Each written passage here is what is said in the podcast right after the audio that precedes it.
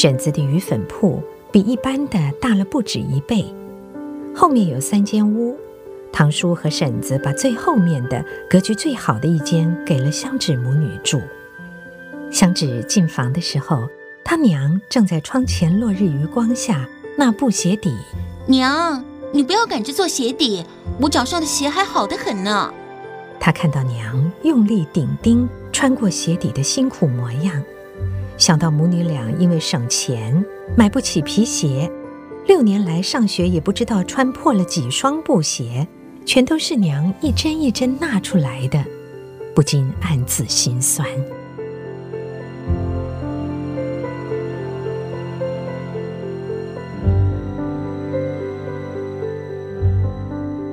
香芷在省立六中读书的这几年都有公费奖学金，不但学费全免，还供书本文具，连橡皮擦都不用自己买。他对学校十分感激。能回报的只有年年考第一，在他内心深处，这也是他唯一能够为爹娘争口气、让堂叔和婶子看得起的办法。香芷做得完美无缺，日子却过得辛苦。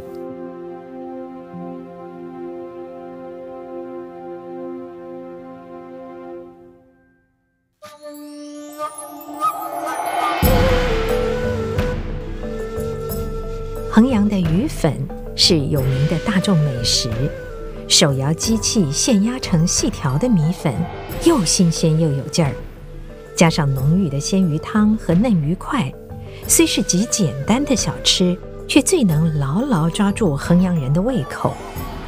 婶子的米粉和鲜鱼，从食材到制作功夫都是一流的，加以它来自红螺庙。用辣死人的朝天椒炒一碟切得分薄的辣牛肉，风味绝佳。只这两样，已经让思前街婶子鱼粉铺全城知名了。客人上了桌，很少只吃一碗便够，一般人一吃就是两三碗。曾经有大肚汉可以一口气吃个五碗以上，吃完了就把空碗放一旁叠起来。吃饱起身的时候，空碗堆了老高的，按空碗数目算账，一碗十个铜板，价廉物美。香芷有些饿了，一口气吃完了一碗。隔壁桌上坐了一个衣冠不整的黑汉子，对面却坐着一个穿中山装、油头粉面的中年人。两个人各吃了三碗，站起来就走人。经过铺门口的时候，那个中年人对婶子说：“挂笔数，月底再算。”挥挥手就扬长而去了。香芷心里知道，这个人月底绝不会来结账的。婶子说：“开小铺最怕两种客人，一是城里城外的痞子，还有就是衙门的小官儿。这两种人专门占便宜，欺压做小生意的老百姓。但是婶子不但不会发作。”还一再的告诫香芷，不准告诉堂叔。香芷忍不住问：“为什么不能告诉堂叔呢？”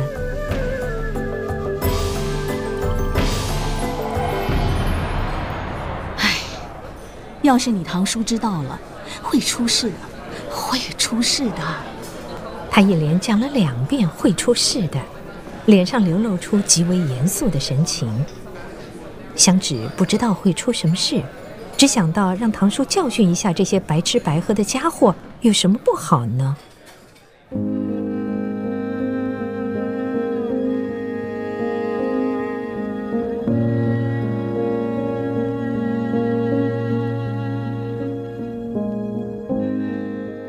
八点钟以后，鱼粉铺的客人便渐渐地离去了。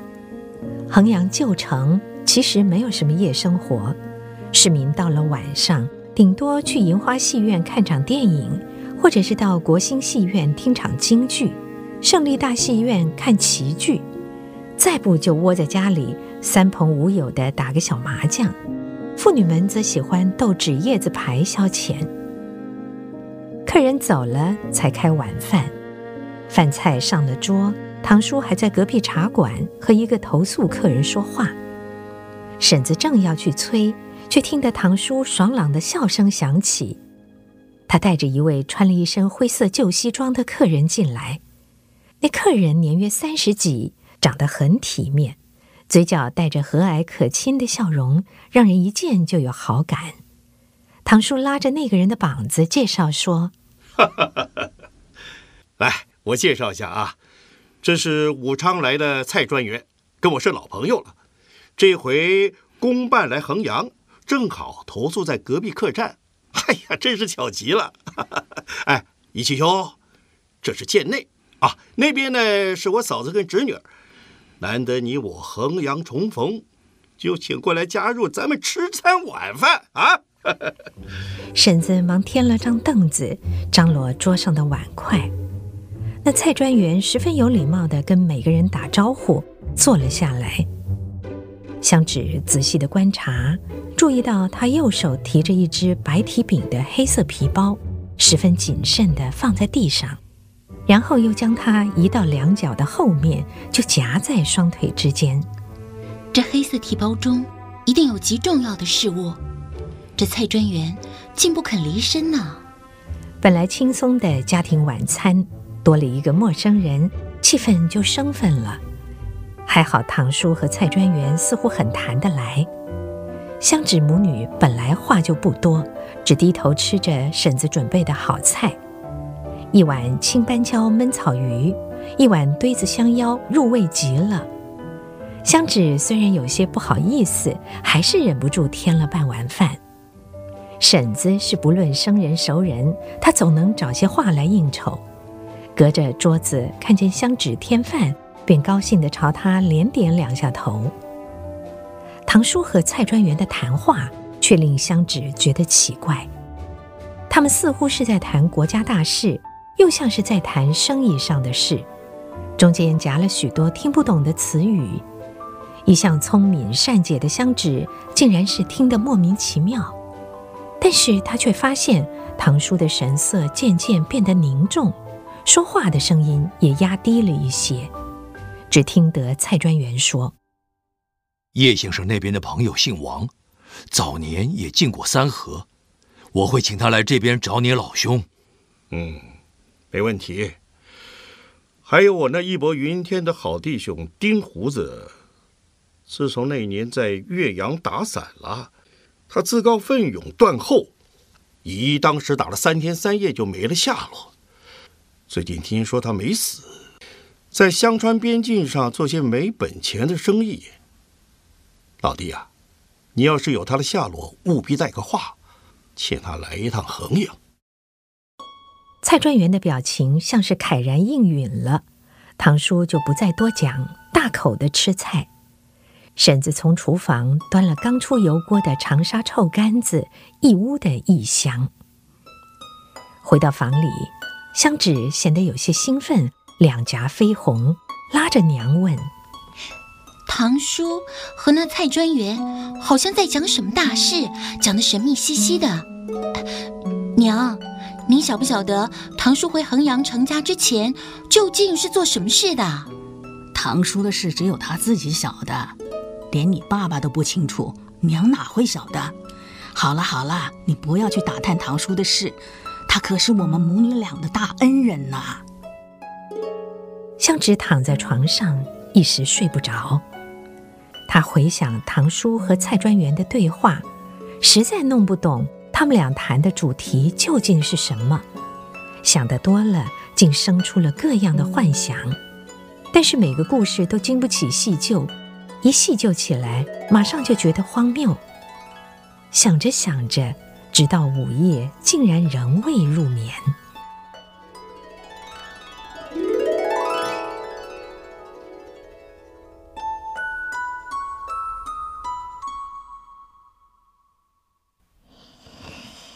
娘早已熟睡了，发出均匀的呼吸声。香芷索性轻轻爬起来，坐到窗边。布窗帘拉开半尺，向外看去，却见窗外月光如练，照得小院中半明半暗，花木扶疏，历历可见。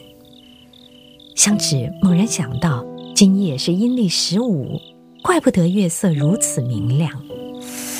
他把布帘全拉开了，玻璃窗外一轮明月，感觉上整个夜空似乎万里无云，皎洁清亮，极是好看，正是十五月圆的好模样。香芷一面暗赏这一方院中的月色，见天上有疏疏落落的星星，他也不知道星辰的位置，只是忽然想起刘方平的诗句：“更深月色半人家，北斗阑干南斗斜。”那正是一首咏早春月夜的名诗。他默念思寻着下面的句子，一时却记不真切。忽然之间，他看到窗外草坪上出现了两个人，那两人原在桂花树影中的，这时候缓缓走到了山茶树边。香芷仔细看去，竟是唐叔和那蔡专员。香芷顿时睡意全消，轻轻地把布帘拉上，只留半寸缝隙。那两人不住地低声交谈，香芷完全听不到声音。只能默默地透过那半寸缝隙注视两个人的动静。过了一会儿，交谈似乎终止了。蔡专员将手中的一样东西交给了唐叔，香纸瞧得清楚，正是那只白把手的黑皮包。蔡专员把黑皮包交给了唐叔，又交代了两句话，便匆匆地走了。想来是回到楼上客栈去了。唐叔拎着那只黑皮包，蹲下身来，打开看了一眼，立刻关上。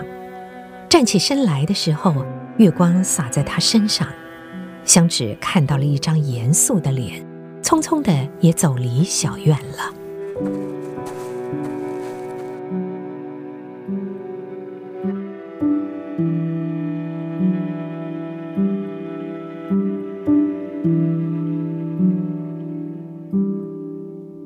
香芷舒了口气，轻轻爬回床上。夜阑人静，她猜不透唐叔和蔡专员在后院中神秘的举动是为了什么，却忽然记起了刘方平那首诗的下半阙：“今夜偏知春气暖，重生新透绿窗纱。”想不透，香芷累了，终于睡着了。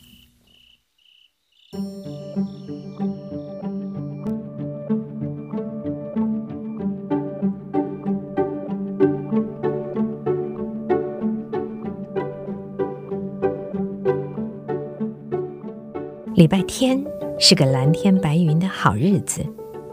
早上九点钟，罗百惠和他的表哥就到了司前街婶子鱼粉铺的门前。鱼粉铺的门板刚刚卸下。香芷抬眼看时，谭维俊也正在看他。他大方的招呼：“百惠，早啊！香芷，这是我表哥谭维俊。谭先生早。洪小姐早。常听百惠说起你，今天见面便觉百闻不如一见。我也常听百惠说表哥这样，表哥那样，听得耳熟能详了。”表哥，你不要听香芷的，他这个人呐、啊，文采高明，没事到了他口中笔下，就变得真有那么回事了。嘿，百惠呀，好一阵子不见你来了。哦，原来是有表哥陪着四处去玩了。听香芷说，你们等一下要去演武坪啊？来来来，赶快进来，先吃完婶子的鱼粉啊。多谢婶子，总听百惠说婶子的鱼粉全衡阳找不出第二家。今天啊，可有口福了。香芷看到谭维俊笑口一开，脸上和额头上多了两条极有个性的皱纹，看上去温文而自信，不禁暗暗的为百惠高兴，觉得百惠这个表哥竟比华老师还要出众。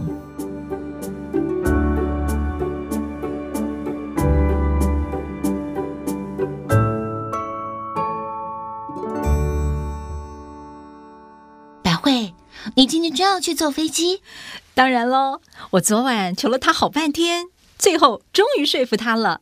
刚好管演武平的梁副站长也在一起吃饭，他们就说定了。